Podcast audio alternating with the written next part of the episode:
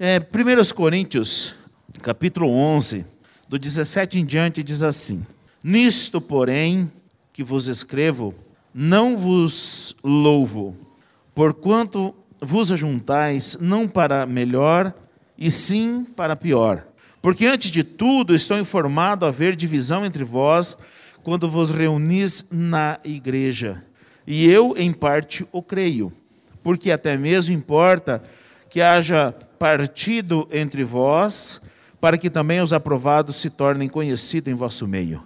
Quando, pois, vos reunis no mesmo lugar, não é a ceia do Senhor que comeis, porque ao comerdes, cada um toma antecipadamente a sua própria ceia, e há quem tenha fome, ao passo que há também quem se embriague.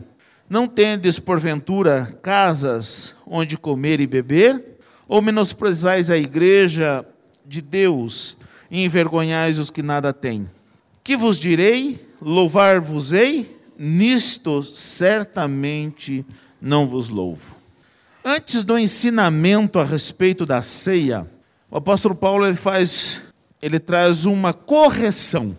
E essa correção ele ouviu de alguém e ele não acatou tudo, mas parte ele acatou do que falaram para ele.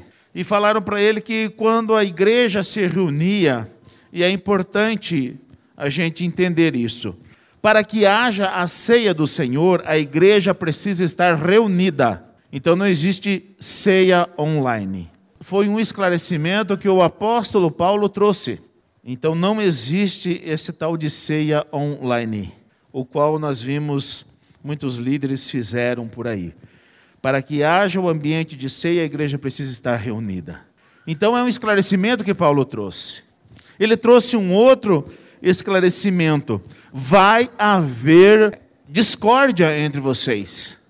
No meio da igreja há discórdia. Não pense vocês que porque nós servimos a Cristo, todos vão concordar com tudo e com todos. Não. Haverá discórdia. Mas é necessário, por quê? porque é nesses momentos que os sinceros se manifestam. Aquele que não concorda e é sincero, ah, eu não concordo com o pastor. Pode isso? Pode. Mas que chegue no pastor e diga, pastor, eu não concordo com, com, com o senhor por causa disso, disso e daquilo. Então ele está sendo sincero. Ah, sim, ah, não, mas é, é, é, a gente faz assim, assim, assado por causa disso, disso e daquilo. Então vai é, esclarecer dúvidas. quando há sinceridade no meio da igreja. Não quer dizer que vai haver unanimidade, todos vão concordar. Pode ser que não. Mas isso não é um erro. Não. Sempre houve e sempre haverá. Com relação à ceia do Senhor, essas diferenças, elas já precisam ser, estarem resolvidas. Então, se você tem uma diferença com o teu irmão, chega nele, irmão, ó, eu não gosto disso, não gostei daquilo, não concordo com aquilo, não concordo com aquele outro. O que, que o irmão tem para me dizer? Se resolvam. Por quê? Porque a ceia do Senhor requer, então, que nós estejamos em paz, estejamos bem com o nosso irmão. Também mostra aqui que na ceia do Senhor não há distinção de pessoa, não há acepção de pessoa. E aqui estava se fazendo no meio da igreja. No meio da igreja, uns se evidenciava os que tinham mais e os que nada tinham. Aqui na igreja de Corinto, na igreja primitiva. Então Paulo ele vem e esclarece e corrige isso. Oh, não é assim, isso não é ceia do Senhor. Por quê? Porque na igreja do Senhor todos são iguais. E os que nada têm vão participar junto com aqueles que têm tudo. É assim, igreja. Igreja é igualitária. Os que nada têm, os que têm muito, é a mesma coisa, estão juntos. Então, havia distorção, porque hum, aqui neste momento da igreja havia essa divisão: os que têm e os que não têm. E Paulo falou: isso é errado. Não pode haver no meio da igreja do Senhor. Então, tanto faz ter ou não ter, na igreja do Senhor somos todos iguais. Também mostra os elementos da ceia. Hoje nós estamos vivendo quase que um puritanismo, né? Mas é só de fachada. Sabe por quê? porque não pode tomar vinho, porque é bebida alcoólica, mas a língua é desse tamanho. Como assim? É o vinho o problema? Não, gente. Nós aqui, a nossa ceia aqui é com vinho e é do vinho bom, hein? Eu que escolho o vinho. É do vinho bom. Por quê? Porque foi o Senhor Jesus que instituiu com vinho. Eu vou querer ser mais puritano do que o próprio Senhor Jesus? E quando ele transformou água em vinho, aquele vinho era o melhor da festa? Então eu vou querer ser mais puritano. Não, não, é que nós aqui, né, a gente tem um cuidado, a gente serve com suquinho. É disso que nós temos que cuidar? Não. Nós temos que cuidar da nossa conduta com Cristo. Porque a ceia sempre foi com vinho e representa o sangue de Jesus Cristo. Então não vamos, que nem dizia o, o, o, o pastor Rodrigo, não vamos enfeitar o pavão, gente. Não vamos enfeitar o pavão. É, foi com vinho que foi instituído, é com vinho que nós vamos tomar. É com vinho que nós vamos tomar. Porque eles se embriagavam, ninguém se embriaga com suco. Está aqui, ó, ao passo que uns tem fome e uns se embriagam. Se embriagavam com o quê? Com suco? Era suquinho aqui? Não era, não. Então nós precisamos ser coerente aqui, ó, com o que está escrito. Se está escrito que era com vinho, é com vinho que nós vamos fazer. Se, se tivesse escrito que era com suco, era com suco que nós iríamos fazer. Nós não mexemos na doutrina bíblica e nos elementos que o próprio Senhor Jesus ensinou.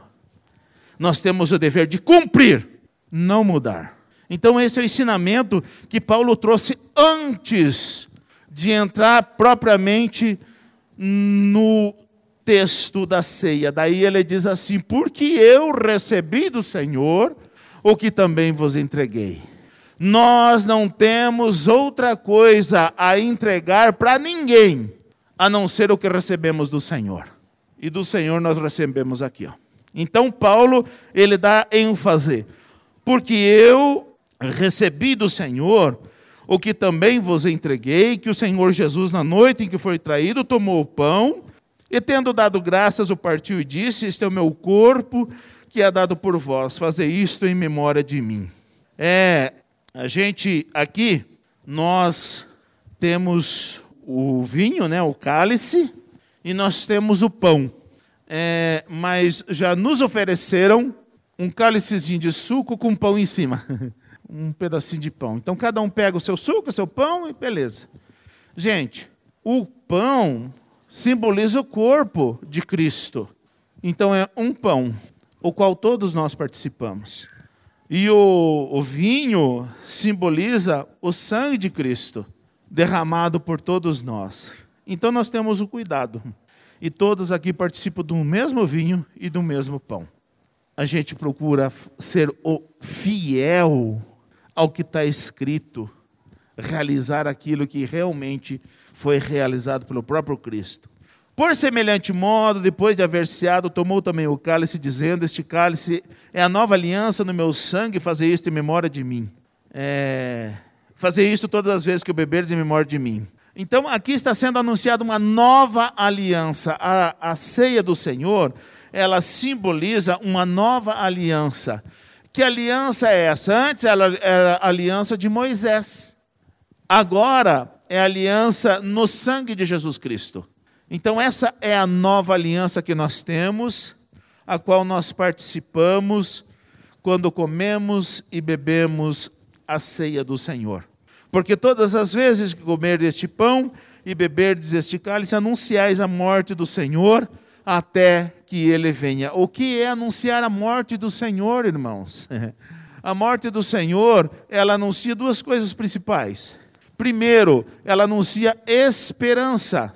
Então, se hoje nós estamos aqui e iremos é, participar da ceia do Senhor, então esse ato anuncia para todos que ainda há esperança. Ainda há esperança mas também anuncia que Jesus ainda não veio. Jesus ele ainda não veio. Então, enquanto ele não vier, há esperança para o pecador. E se você ainda não entregou a sua vida para o Senhor Jesus Cristo, entregue hoje, Porque esse aqui é um sinal de que há esperança ainda para você. Entregue-se a Jesus. A ceia é um sinal de esperança, porque ele ainda não veio. Então tem esperança para você, pecador. Se você anda errante com o Senhor Jesus Cristo, arrependa-te. Arrependa-te. Entregue tua vida para o Senhor Jesus Cristo, porque ainda há esperança. Porque todas as vezes é que comer desse pão, beber este cálice, anunciar a morte do Senhor até que ele venha. Por isso, aquele que comer o pão ou beber o cálice do Senhor indignamente será réu do corpo e do sangue. Irmãos, não brinque com a ceia. Se você não está com a tua vida correta diante de Deus, ou tem alguma divergência com o teu irmão, acerte-se antes. Porque senão você será culpado, será réu. E todos os que forem réus serão julgados, e quem for julgado será condenado. Então não brinque, porque é muito sério essa questão. Se há alguma coisa no teu coração, algum pecado para se consertar, se conserte agora. Se conserte agora. E aí sim participe da ceia, do corpo e do sangue.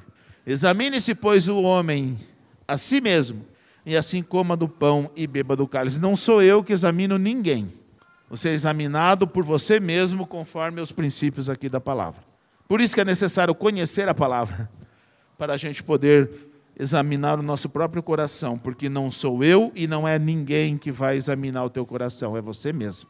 E se alguma coisa estiver aí oculta no teu coração, alguma mágoa, alguma dor, algum pecado, conserte-se antes de participar da ceia.